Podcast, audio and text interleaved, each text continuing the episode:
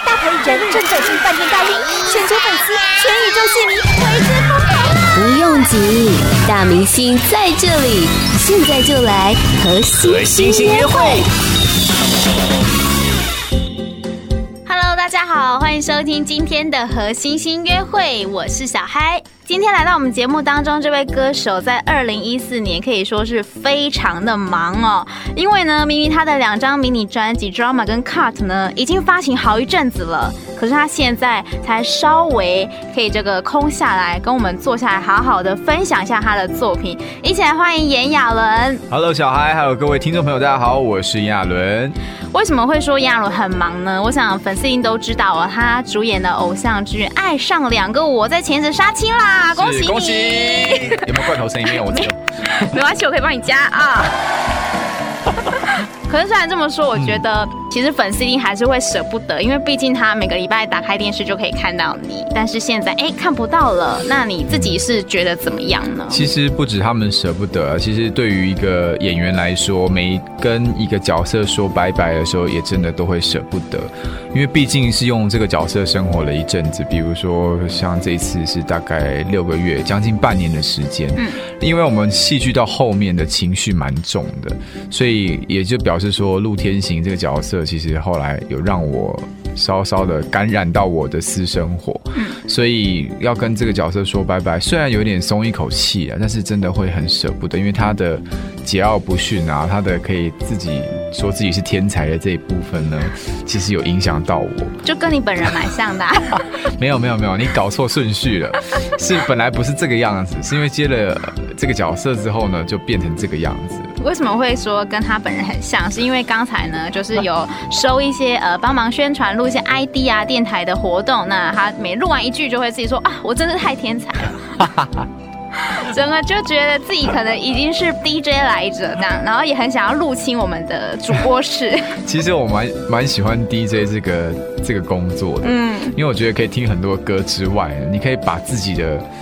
自己的样子，透过歌曲的编排啊，或是你在谈对谈的内容啊，然后塑造给听众朋友们。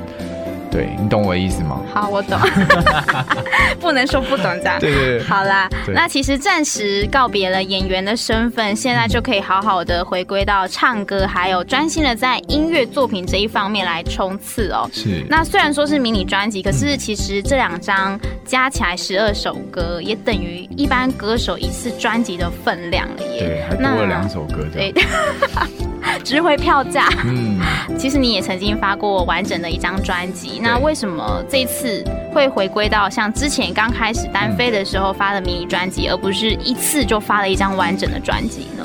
其实我觉得现在的音乐的整个市场啊，或是整个动向啊，在慢慢的改变。嗯，一个新的时代跟新的纪元来了，那消费者的习惯或是听众的习惯也变得慢慢不一样了。那这次最主要会分成两张专辑，是第一《Drama》。它是跟戏剧比较结合的紧密一点的，大家可以在这张专辑里面听到呃偶像剧的片头片尾，甚至是插曲。那为什么会呃结合的这么紧密？是因为主要是想要戏剧中会有歌曲的画面，然后当你在唱歌的时候，也会回想到戏剧里面的种种的情节。这样如此一来，这张专辑会让人家觉得很有深度吧？嗯，这个深度不是说还有讲了多有水准的东西，而是它可以一层一层的剥开来，你会有很多的回忆在当中。那其他的歌曲在卡专辑里面的歌曲呢，其实呢是比较私底下真正在当歌手的炎亚纶想要唱的歌。那顾名思义嘛，因为 cut 就是在拍戏的时候，导演喊卡了之后，一切都结束了。那以一刀不剪来做开场，就是表示说你的人生从现在开始，不像拍戏可以一再的重来。嗯，你只能认真的过好每一刻。然后去做好艺人该做的每一个工作，所以以一刀不剪来做开场。然后这个当中，卡这张专辑里面有很多的歌曲都在讲演艺圈的生态啦，有甚至有点反讽。呃，大家如果拿到卡这张专辑里面的歌词本，你会发现它是一个不对称的折法。对。那最主要想要传达就是，它有点像是从八卦杂志上面随便撕下一页，然后随便折在里面的那种氛围。所以《卡》这张专辑是更贴近炎亚纶现在想要唱的歌曲的一个走向。其实呢，在准备这两张迷你专辑的时候呢，中间很辛苦啊，因为要一边尬戏，那又还要录歌嘛，所以其实是蛮辛苦的。可是呢，其实，在短短的一个月之内，你也是尝到了蛮多的甜头哦，一口气呢就跟了台日韩三地的女神来合作。那你觉得跟这三位女神合作起来感觉怎么样呢？每一个女生都非常的不同，因为每一个人的大成长环境不同，会造就不同的个性。是，嗯，其实我从之前的戏剧跟学府开始合作开始，就是已经在跟女生建立起一些很好的关系。可能我比较虔诚一点 对，很定期都会拜神这样子。嗯哼，但我觉得跟玉芬合作是一开始真的觉得她比较有距离感一点。但是久了相处过后，你才发现她其实是一个很很可爱，然后很也很愿意去跟朋友打成一片。只是她真的是比较慢热型的女生这样子。那跟 Lina。一开始，因为她算是出道比较早的，她比我更早出道，然后大家都把她当成一个时尚的 icon 在看，不管是她的妆法啦，不管是她的衣服服装啊，很多都是那时候年轻人都会 follow 的一个 icon 这样子，所以一开始跟她合作会有点害怕，会觉得啊，她是不是可能是演艺圈的前辈啊，可能会有点距离。结果她也是一个其实很蛮爱撒娇的女生这样子。那我跟他好玩的事情蛮多，比如说我们有同时都有三只狗，然后其中有一只最小的狗呢，我们也都是在两个就是在拍摄 MV 的当天的两个礼拜前带回家的，嗯，所以一样大的狗，然后又一样是黑色，又一样都是贵宾，然后所以因此我们就是在拍摄的时候马上就可以就是打开话匣子，那我才知道他原来是美日混血的孩子这样子，他的爸爸是美国人。然后，所以我们基本上都是用英文在沟通。哇哦！那 Gina 她就是很喜欢吃我们台湾的小吃啦，包括说珍珠奶茶，然后鸡排这一类的。没想到她的身材可以维持的这么好，然后声音又可以这么有 power，这样。所以跟她合作起来，她给我的印象是很多的惊喜。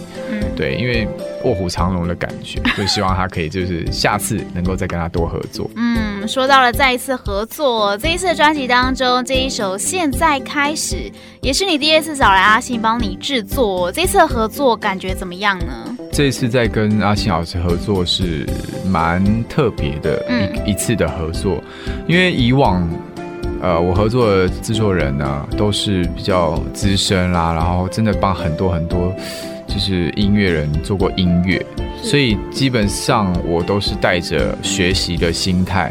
去听他们告诉我该做什么。嗯，但是这次阿庆老师给我很大的空间，就是他把我当做朋友，然后我们两个互相就是讨论，所以觉得，哎，这些音乐可以做哪些变化？